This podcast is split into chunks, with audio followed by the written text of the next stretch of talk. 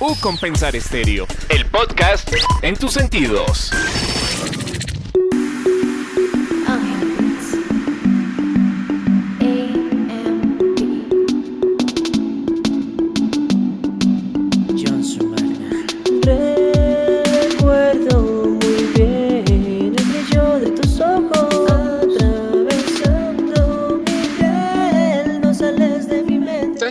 Tal? Bienvenido nuevamente a nuestra estrategia de podcast, llegando a sus sentidos en esta, la radio de U Compensar Estéreo. Aquí estamos con muchas propuestas musicales, artísticas, juveniles que van llegando a cada uno de sus hogares y que poco a poco se posicionan en el gusto de la comunidad U Compensar. ¿Qué tal Fabián? Bienvenido a esta estrategia podcast que llega a sus sentidos. Andrés, continuamos con nuestra estrategia podcast con un artista que nos han solicitado mucho, un artista de la casa, un artista muy cercano a nosotros y que trae una propuesta muy interesante y no solo a nivel musical, sino también a nivel artístico. A ver, ¿qué pistas me, puede dar usted como para irme ubicando? Bueno, pues le cuento, le voy a dar como ciertas eh, características pequeñas de él, a ver si lo vamos identificando. Igual ahí lo estamos escuchando también de fondo. Tiene un nombre bien particular que ahorita él no nos va a desglosar qué significa. Tiene dos, bueno, son dos palabras que tienen un significado de un dios y por ahí también de una, una palabra también que como que complementa su nombre artístico. Tiene mucho que ver con el tema del teatro y eso también va en su puesta en escena y en todo lo que él quiere también transmitir. Y bueno, ya lo vamos a conocer acá en el podcast de U Compensar Estéreo. Bueno, y desde hoy también sumamos a los estudiantes a nuestra estrategia de podcast. Santiago, ¿qué tal? Bienvenido a U Compensar Estéreo aquí con el podcast en sus sentidos. Claro que sí, buenas tardes Andrés, buenas tardes Fabián, ¿cómo están? Todo muy bien afortunadamente Santiago, bienvenido a esta estrategia podcast y bueno, a ver, tener esta visión de los jóvenes y de los estudiantes de U Compensar, sobre todo teniendo en cuenta estos artistas que traemos a nuestra estrategia podcast. Bueno, y entonces comencemos preguntando Fabián a nuestros invitados por ese nombre.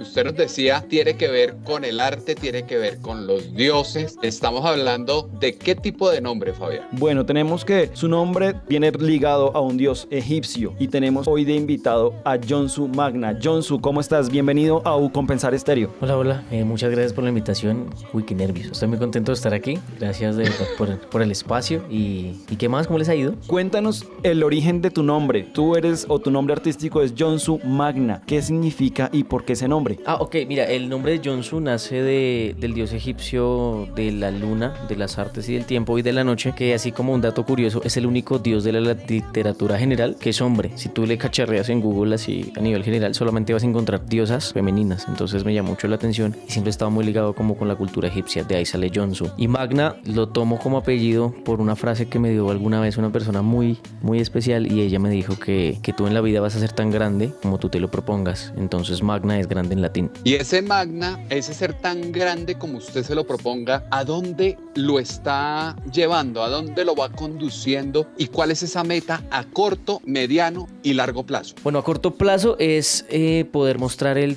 trabajo que, llevamos realizando desde hace varios años, no solamente yo, sino todo mi equipo de trabajo a nivel distrital, poderlo compartir con la ciudad para que la gente lo pueda conocer y seguir afianzando las relaciones que tenemos a nivel latinoamericano. Y digamos que ya a un nivel a largo plazo es poder mostrar que en Bogotá también se hace música urbana profesional y de talla mundial, porque con el respeto y el cariño de todos los colegas, digamos que la, mayoría de los artistas urbanos que se escuchan provienen de, de Antioquia, de Medellín, y pues está chévere porque hay mucho talento. Sin embargo, siento que aquí en Bogotá también hay, hay mucha gente que se está moviendo muy fuerte y está haciendo un trabajo que vale la pena señalar, que vale la pena mostrar, que vale la pena compartir y mostrar que aquí en la capital, aunque el clima es frío, nuestro corazón es muy caliente. Jonsu, yo quería preguntarle puntualmente, digamos, partiendo de que pues, su nombre es algo muy creativo y muy original junto con el performance que vemos en el, en el portafolio. Eh, quería preguntar cuál es la relación de, de todo lo que hay, pues, artístico, sí, digamos, como el maquillaje la cara, junto con el nombre, las canciones.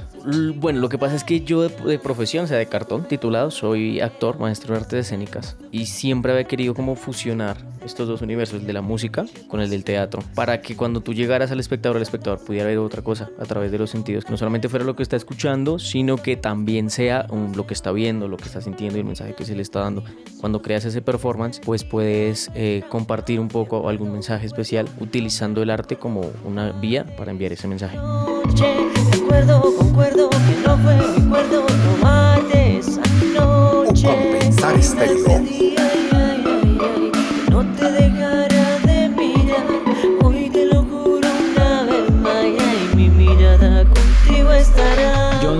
Dónde viene ese gusto musical? Usted dice, bueno, la parte artística, la parte teatro, titulado, pero ¿dónde viene ese gusto musical? ¿Cuáles fueron sus orígenes? ¿Cuál es ese género que, digamos que por el cual usted se, se enfocó y comenzó su carrera artística? Bueno, yo comencé, eh, con orgullo siempre lo voy a decir, yo comencé en el barrio, como comenzamos muchos pelados que, que se dieron cuenta que en el rap y en el hip hop hay otra alternativa que se puede compartir, que, que desde la experiencia y desde el empirismo uno empieza a construir. Entonces yo arranco en el rap hace ya muchos años y desde ahí fue que yo empecé a construir todo mi trabajo musical. Más adelante, por cosas de la vida, hay una historia muy bonita que tal vez si se da el espacio les contaré en un rato. Eh, por cosas de la vida yo con el equipo de trabajo decidimos saltar no solamente del rap, sino a, a, la música en general, hacer música urbana en general. No por la plata, aunque esto es un trabajo, nosotros no nos movemos solamente por el dinero, sino por el mero hecho de que el rap es un universo maravilloso, pero hay, hay otro universo más grande, de más posibilidades, de más gente, con más música, a la que le puedes compartir ese trabajo. Entonces, por eso partimos del rap. Siempre voy a estar orgulloso de decir que nazco ahí, pero aunque me sigue gustando el rap, pues también quiero compartir otros géneros porque la música es para compartir. Usted nos habla ahí de una mezcla musical en Bogotá, una ciudad tan amplia, una ciudad de tantos habitantes y que en el imaginario colectivo está posicionada como una ciudad bastante acartonada, bastante seria, de música tradicional. ¿Cómo percibe usted esa penetración de otros ritmos musicales, de otras propuestas y que de una u otra manera le abren espacio a su propuesta en este mundo artístico? Yo creo que sí se está haciendo el, el ejercicio de, de crear especialmente una movida de música urbana en la ciudad. Lo que pasa es que cuando hablamos con otros colegas, más o menos nosotros estamos en Bogotá en una etapa de la que Medellín estuvo hace unos 10 años, cuando sale Balvin y cuando sale Raycon y todo este parche Utah y Small, que es cuando ellos empiezan hasta ahora a, a, encontrarse como artistas para empezar a mostrar el trabajo en equipo. Eso no se había visto antes dentro de la escena urbana de, de Bogotá, entonces lo que estaba haciendo era que cada quien jalara para su lado. Y cuando uno cada quien jala para su lado, pues es más difícil lograr las cosas. Ahorita se está empezando a ver que hay algunos grupos que ya están empezando a unirse y eso permite que haya más visibilidad, que se esté moviendo más la escena y que la gente y por tanto el distrito y diferentes entidades se den cuenta que aquí se está haciendo algo y le empiecen a poner a una atención. Entonces siento que estamos en un momento muy bonito para la música urbana de la ciudad porque es donde se empiezan a tejer las bases de todo lo que puede ser más gran, más adelante un movimiento más grande a nivel a nivel Bogotá. John Su, de todo lo que nos hablas de la música urbana y todo lo que se ha ido creando a raíz de pues de todo lo que ha pasado, ¿usted tiene alguna inspiración? ¿Hay algún artista que le inspiró a hacer lo que usted hace en ese momento o es un estilo completamente original? Sí, hay, hay muchos artistas que no son tan urbanos, pero sí han tenido mucha influencia. Creo que el que más influencia tiene, ha tenido sobre mí fue eh, un artista puertorriqueño de, de rap, pero que también es un reggaeton, era mexicano 777. Él ya no está con nosotros, él ya partió, pero él en los shows de él era muy performativo, era muy teatral. Entonces, la, cuando tú lo tienes la oportunidad de verlo, te das cuenta de que, de que más allá de la música es como todo lo que tú haces en escena. Y tuvimos la oportunidad de verlo gracias a una actividad que se hace a nivel muy, muy local, con la alcaldía de Puente Aranda, con un colectivo que se ha movido muy duro por el hip hop. Cuando lo traen a Bogotá y tú tienes la oportunidad de acercarte un poco más, dialogar con él, te das cuenta que él me dijo alguna vez una frase que me decía que tú tienes que amar lo que haces. Y entonces de ahí creo que ha sido como el artista que más me ha inspirado. Y otro artista que me gusta mucho por la teatralidad que asume es Boy George de la Culture Club de hace muchos años, los que escuchaban Cama, Cama, Cama, Chameleon. Ese man, él es muy teatral, él es muy teatral, entonces también esta fuerza que él mantiene con, con la música, con la combinación de sonidos, me empezaron a mostrar que se pueden hacer muchas cosas muy interesantes y que todavía hay muchísima tela por cortar aquí en la ciudad. Entre los recuerdos que te hacen soñar que estamos juntos, recuérdame. John Susto nos dice que sus orígenes son muy de la calle, muy del rap, eh, digamos que muy, muy crudo y puro y duro. Y en ese momento uno se da cuenta en la ciudad, sobre todo en Bogotá, que hay muchísimo talento y hay muchísima gente haciendo lo mismo. ¿Cómo destacar, cómo sacar un proyecto ya que salga de la calle, de esa crudeza de la ciudad y cómo ya llevarlo a cabo y sacarlo para un proyecto artístico como lo está haciendo usted? ¿Cuál es ese punto clave y lo que usted destaca que hay que enfocarse para poder evolucionar y proponer algo diferente a lo que muchas personas están haciendo? Es que yo creo que el tema aquí no está en, saber hacer, porque conozco muchos artistas que yo diría que son hasta mejores que yo, en muchos sentidos, porque las, digamos que la SAP es la cuna de muchos artistas. Entonces tú te das cuenta que talento en Bogotá, no solo en las apps, sino en la calle, en Transmilenio, en, en los restaurantes, en, todo lado hay mucho talento. El problema no es talento. El problema es que hay una cultura de aprender a hacer arte, pero una cultura de aprender a vender esto como un trabajo. Entonces tú, tú aprendes a hacer excelentes obras de teatro, pero no aprendes a gestionarlas. Aprendes a hacer muy buenas canciones, pero no aprendes a gestionarlo. Tú te subes al transporte público y ves una gente que no se por usted qué hace aquí, pero no tiene, no, no ha aprendido a generar esta industria de que esto es un trabajo y esto se piensa como un proyecto, porque esto genera costos, esto genera gastos y a ti también te llegan recibos. Entonces hay que empezar un poco a generar la cultura de que esto también es un trabajo, que no lo hace solo por el dinero, pero sí es un trabajo, porque a todos nos cobran, a todos nos llegan recibos, como lo digo, a todos nos llegan cuentas. Entonces hay que, hay que hacer la gestión, hay que pensarse esto como un proyecto. Y esa gestión, ese proyecto que usted dice muy bien, hay que pensarlo porque a todos nos llegan cuentas, a todos nos aprieta el día a día. ¿Cómo se redefinió, cómo se resignificó en medio de esta pandemia? En medio de este resurgir nuevamente, eh, donde empezamos a retomar nuevamente actividades, donde empezamos a confrontarnos con el día a día, pero que no volverá a ser el mismo, que de todos modos hay un cambio de actitud y de pensamiento en los artistas y en el público. Uy, total. Yo os debo confesarles que a mí la pandemia me dio una cachetada así, recuerde, porque yo todo lo que hago en mi vida es arte. O sea, yo vivo del arte. Gracias a Dios puedo decirlo con tranquilidad, yo vivo del arte, pero el arte fue lo que más se golpeó producto de la pandemia. Entonces, sí, el principio fue como, ¡pum! Yo quedé sentado, como que dije, bueno, ahora, ¿para dónde cojo? Y nos dimos cuenta que, pues es que esto tiene, esto te mide el aceite, o te paras duro y sigues haciéndolo, o te rindes y te vas a hacer otras cosas. Cualquier opción es válida, pero tú escoges la que para ti sea la mejor. Entonces, siento que vamos a ir un trabajo de repensarse y diseñar el, el, tema, que ahora ya el mundo se virtualizó mucho más. Pero gracias a Dios hoy en día tenemos muchas más ventajas, porque tú coges un celular y ya te conectas con el mundo entero. Entonces, de hecho, producto de la pandemia, nosotros hicimos una, dos series, dos series, gracias, dos series les hicimos para Instagram como completamente gratis. La, la primera se llamaba Yo me quedo en casa, donde invitamos muchos parceros a crear, y era crear pequeñas muestras de música y pequeños videos para IGTV, donde se, se hablaban de cosas de la pandemia, de, porque la pandemia llegó un momento en que cada día era una noticia nueva, ¿no? Entonces, un día te hablaban del contagiado, el otro te hablaban de más contagios, al otro día ya no había papel higiénico, al otro día ya no tenías, no sé, no podía salir una persona, al otro día empezaban a haber suicidios. Entonces la pandemia, como ocurrieron tantas cosas, nos dimos cuenta que era un momento donde la gente necesitaba que se hablara de muchas cosas. Entonces, producto de eso, logramos hacer estos productos y lograron, logramos hacer como que a través de estos productos la gente conociera más el trabajo de Jonsu y se diera cuenta que desde el urbano se puede hacer un trabajo también para la gente. No digo social, sino para la gente. Ya que nos cuentas todo este proceso creativo que has hecho, digamos, las series, hay unos tres videos que tienes en tu canal de YouTube que se subió en diciembre, que se llama Siempre se puede,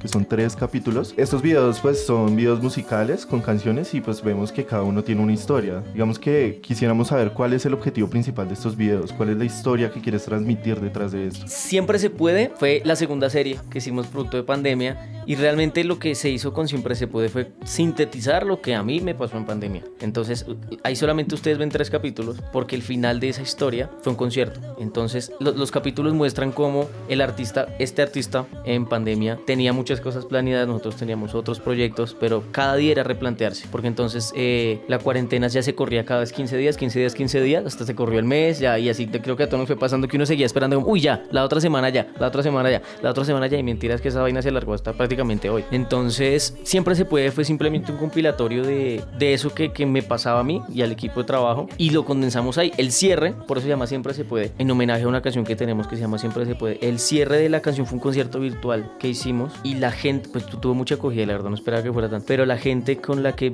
con la que hicimos ese concierto que fue a final de año fue como un, ejercicio de cerrar compartiendo con la gente de manera virtual. Un, yo nunca he hecho un concierto virtual, pero también como para, como para agradecer que pasaron muchas cosas en ese año, pero llegamos vivos, eh, tuvimos la oportunidad de estar ahí. Entonces, claro, pasa un montón de cosas no tan chéveres, pero también como resignificar lo otro que sí se puede hacer. Entonces fue como un homenaje a eso y también decirle a la gente que, que a mí también me pasó, o sea, lo que yo digo no lo digo porque yo sea un ser así onírico, sino porque a mí también me pasa lo que usted le está pasando. Entonces lo que usted escucha en la canción, porque me pasó a mí también y porque le pasa a la gente. Y al final el, el cierre del año, que fue el cierre de ese concierto, era decirle a la gente, todo bien, puede que haya problemas porque los va a ver, puede que haya dificultades, pero si usted sigue luchando, siempre se puede.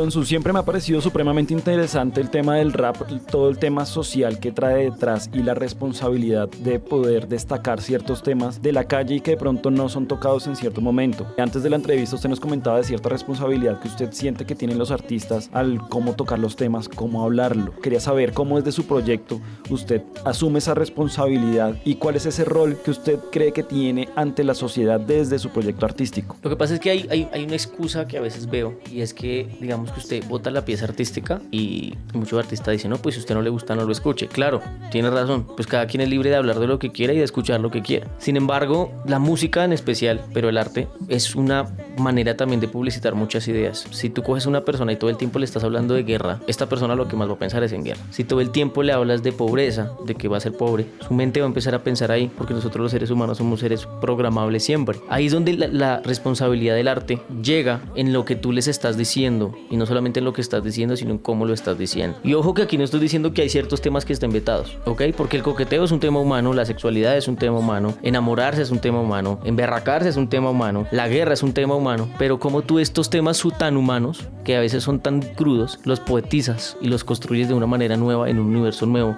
que en este caso es el arte o la música. Y esa conexión con, con la gente, con el día a día, con el sentir de lo que estamos viviendo, también nos conecta con esa polarización, nos conecta con ese mundo tan dividido que tenemos hoy y que estamos viviendo, ese distanciamiento de ideas, de ideologías entre unos y otros. Sí, totalmente. Yo siento que justamente yo por eso es que dejo de, de decir solo voy a hacer rap para hacer música. Y es porque a través de la música, específicamente hablando, tú puedes unir a las personas. Y a través de, de unir a las personas sentadas en, escuchando una canción, compartiendo una canción, hablando de un tema que a todos nos puede pasar, es que tú te empiezas a dar cuenta que tú puedes tener uniforme, camuflado, bata de médico, eh, diadema, estar detrás de un micrófono, pero detrás de todo eso siempre va a haber seres humanos. Y lo más importante es que nosotros logremos conectar como seres humanos. Y creo que es ahí donde el arte tiene esa, esa posibilidad, porque te conecta, en especial la música, donde te conecta con esos puntos en común. En el momento, pienso yo, tal vez sea muy poético o muy romántico lo que voy a decir, pero en el momento en que nosotros como personas podamos entender que en el fondo todos somos la misma esencia, ese día vamos a dejar de pensar en lo que nos divide para empezar a pensar en lo que nos une. Y ahí es cuando nosotros logramos lo que se habla de la llamada paz. Jonsu, ¿qué ha sido lo más complicado en el momento y en el proceso creativo que usted pues lleva a cabo y todos los pasos para poder transmitir esto, para poder conectar ese factor humano, para poder llegarle a las personas? Yo creo que hacer el tránsito, de pasar de solamente hacer rap a hacer, hacer música en general, porque yo vuelvo y lo digo, a mí me encanta el rap, seguiré amando rapear toda la vida, no tengo nada en contra de los raperos, hay muchos parceros míos que son raperos y seguimos trabajando con ellos, sin embargo, a mí había algo que, que, me, que me- me- o sea, como que no entendía, era porque para gustarte un género musical te, te- tenías que odiar otro, entonces hay un movimiento que habla de la paz, del amor y de la unión, no me puedes dar un discurso de que tengo que odiar o que no me tiene que gustar o que no puedo hacer o que no puedo ser, por ser de lo uno, no puedo ser lo otro. Entonces a mí eso me daba como, pues no se puede, o sea, no, no tiene lógica en este mundo de, de tranquilidad, en este mundo de, de a través de un movimiento generar muchas cosas, entonces yo por eso dije como, no, o sea, realmente yo, yo creo que lo más importante es ser uno mismo y asumirse con lo que a uno le gusta y, y desde lo que le gusta uno empezar a trabajar. Creo que lo, lo más difícil un poco hacer ese tránsito porque hubo muchas puertas que, que se empezaron a cerrar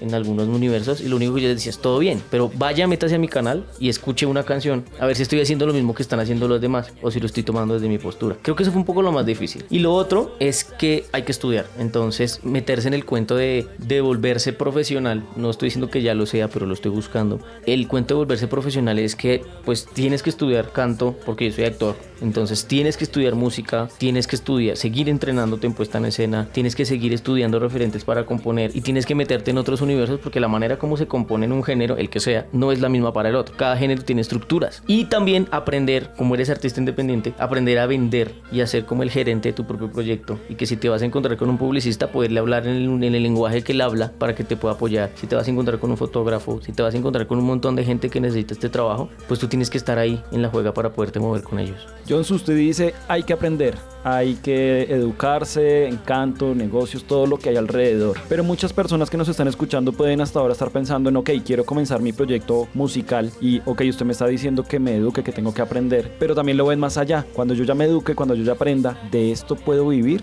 Jonsu en este momento, usted nos cuenta que tiene su grupo, su, su grupo de trabajo. Usted en este momento puede vivir de eso. Acá a nivel de Colombia, Bogotá, hay un apoyo y hay una manera de vivir de esto aparte artística. Sí, pero independiente. El país no tiene, a nivel general, el país no tiene los apoyos para patrocinar la cultura y el arte. Y pues hay mucha gente que no le gusta como yo le digo. Yo tengo amigos de en todo lado, de en todo parche de- del país, eh, de todo lado. Pero no podemos decir mentiras. Digamos que el, el- el rubro y el interés que se le da a la cultura de lo que sea en el país no se equipara, por ejemplo, a los presupuestos que se le dan a otras cosas. Y eso creo que todos lo sabemos. Entonces, desde ahí hay un tema que también hay que, hay que pensar si hay que entender. Tú tienes dos opciones. O atacas, dices, no, es que estos manes, estos manes, estos manes. O tú dices, bueno, estas son las reglas y cómo desde ahí tú te paras. Lo que yo siempre le digo a la gente es, usted haga la suya, monte su propio negocio, estudie mucho, pero trate de ir estudiando, ir haciendo, porque el tiempo también es una cosa que le juega uno en contra, ¿no? Entonces, vaya aprendiendo y vaya haciendo. Equivóquese y párese. Y cuando usted empieza a generar solito, los lazos de la vida lo empiezan a llevar y lo empiezan a contactar con la gente que usted se tiene que conectar. Pero si usted se queda esperando toda la vida que le salga una beca con tal departamento o con tal institución, se puede morir de hambre porque es que en el país somos muchos artistas que estamos esperando ese rubro. ¿Ese rubro funciona? Sí. Yo he tenido algunos beneficios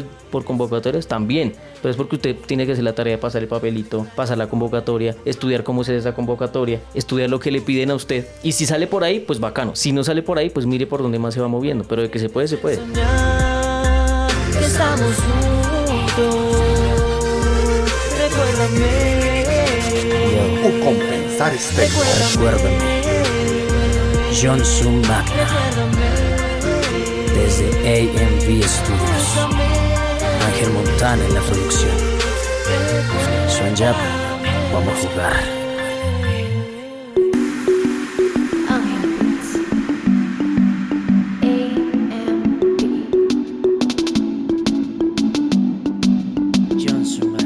Ese tocar puertas, ese abrir puertas, escenarios, cómo va acompañado de un proceso de tecnología que invadió todos los sectores de la sociedad, pero en el arte, usted no lo decía ahora, lo obligó a hacer conciertos virtuales, lo obligó a repensarse en esas tecnologías en contacto con la gente. ¿Cómo le va a usted en ese escenario digital? aprendiendo. Ahí vamos. Yo creo que me funcionó. Realmente soy más de la, de la vieja escuela de la presencialidad. Pero así como el mundo avanza, el arte tiene que avanzar. Entonces tú tienes que entender que la opción virtual ya está y que la opción presencial ya está. Pero entonces si hoy tú te hiciste un concierto virtual de 1 a 10 en un nivel 3, tienes que apostarle a que el otro lo hagas nivel 4. Y así, hasta que algún día hagas un virtual nivel 10 y así un nivel presencial. Entonces siento que básicamente lo que uno tiene que hacer es no quedarse quieto y darse cuenta que cada cosa que usted hace es una pauta para que la siguiente sea cada vez más grande. Perdóneme un, un segundo, Santiago, que me da espacio para preguntarle por qué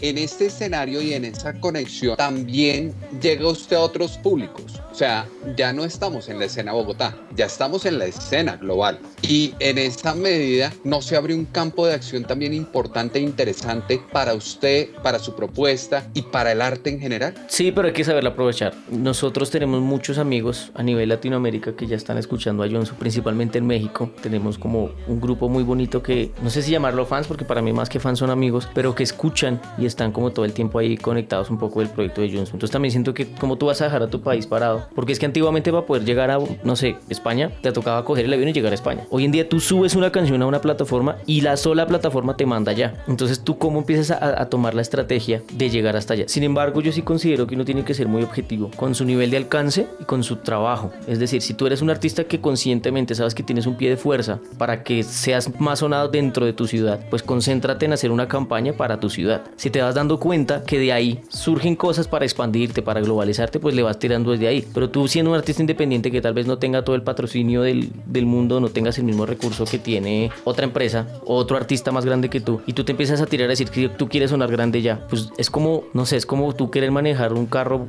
grande, costoso, que sabes que lo puedes rayar, que se te puede romper, que lo puedes estrellar, sin saber manejar, o eh, recién sacaba tu licencia. Entonces es como el paso a paso, tienes que irlo haciendo, porque pues es que entre más grande la vuelta, más grande el riesgo, y más grande la pérdida si no lo haces bien. Pues también es más grande la ganancia, pero tú tienes que ser muy estratégico con lo que estás haciendo. Jonsu, hubo algo que me causó mucha curiosidad y fue a raíz de lo que mencionaba Andrés y lo que usted le respondió. Y fue que ahorita con las redes sociales nosotros tenemos muchas posibilidades, pero también muchas limitaciones y más los artistas debido a la competencia que pueden hacer a raíz de esta. ¿Cuál es el mayor reto que tienen los artistas para poder, no sé, subir de escalón, poder llegar más allá, llegarle a la gente? ¿Cuál es el mayor reto que tienen ustedes como artistas para poder transmitir lo que quieren y que sea escuchado? Dejar de pensar en Hoy en día todo se pone números, ¿no? Entonces, ah, este man tiene tantos views, tantos likes, este man tiene tantos seguidores y así como que entre más tiene usted, como que es más. Pero honestamente de los 10 mil, 15 mil seguidores que tú puedes tener hoy en tu cuenta, ¿cuántos de verdad escuchan tu música? ¿Cuántos de verdad se arriesgarían a pagar una boleta por ti, que es como el ingreso directo? ¿Cuántos se arriesgan a comprarte un merchandising? ¿Cuántas de esas personas de verdad se arriesgan a decir yo sigo a este man? Ahí es donde de verdad va el, cuento. Entonces también hay que tener en cuenta que hoy en día cualquier cosa se hace viral, así, de la noche a la mañana, pero mañana se olvida. Entonces siento que los no podemos pegarnos un tiro en un pie jugando a números, porque hoy en día hasta los seguidores se compran, sino construir gente de verdad, de corazón, que usted, que usted sepa que usted llegó a un, bar con 30 personas, pero llenó las 30 personas. Para mí tiene más significado porque son 30 corazones que se conectan con usted. Nada, solo no hay nada más. Abrió la historia que dejamos atrás. Sin mirarte sentía que ya te conocía. Yo no sé de dónde, pero lo sabía.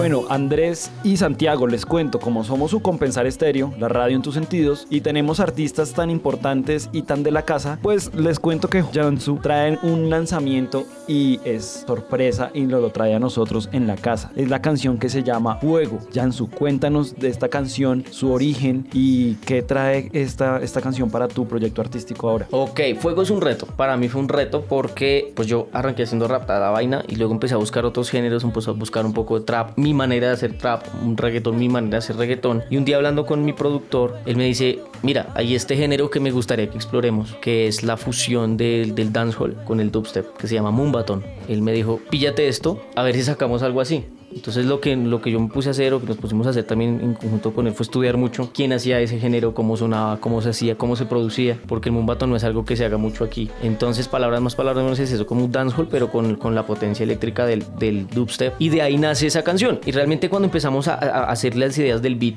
ideas de la letra, nosotros decíamos con, con Andrés como, uy, es que esa, esa canción es puro fuego, esa canción es puro fuego, porque se siente mucho fuego en la canción. Y ahí quedó fuego y a raíz del tema de fuego fue que empezamos a, a componer y a crear la canción. Y el segundo reto que tiene para mí esta canción es que yo siempre trato de que las canciones digan algo. Algo que yo pensaba que decir, decir siempre era dar un mensaje motivacional, pero a veces decir es decir sentidos, decir es decir experiencias, no siempre decir es decir literalidad. Y me pasó con esta canción en particular que yo trataba de meterle como la vaina, como el mensaje, y no, es que no me, o sea, no daba el ritmo, no daba el estilo, no daba nada. Entonces ahí fue donde dijimos, ok, vamos a relajarnos y, de qué hablan estas canciones, que es un poco más de fiesta, de disfrute, de goce. Entonces dije, ok, hablemos de este tema, pero a mi manera. Entonces fue como darse la pela de cómo hablas de este tema sin llegar al lenguaje que todo el mundo utiliza, sin ser un poco tan soez, sin ser tan explícito. ¿Cómo llegas a hablar de lo mismo desde ahí? Entonces ha sido un reto muy bacano que ya pronto van a poder escuchar en las plataformas. Mm, y me cuentan, me cuentan cómo me va con ese reto, que yo estoy muy contento con el resultado y pues el equipo de trabajo también estamos muy motivados Bueno. con, con eso.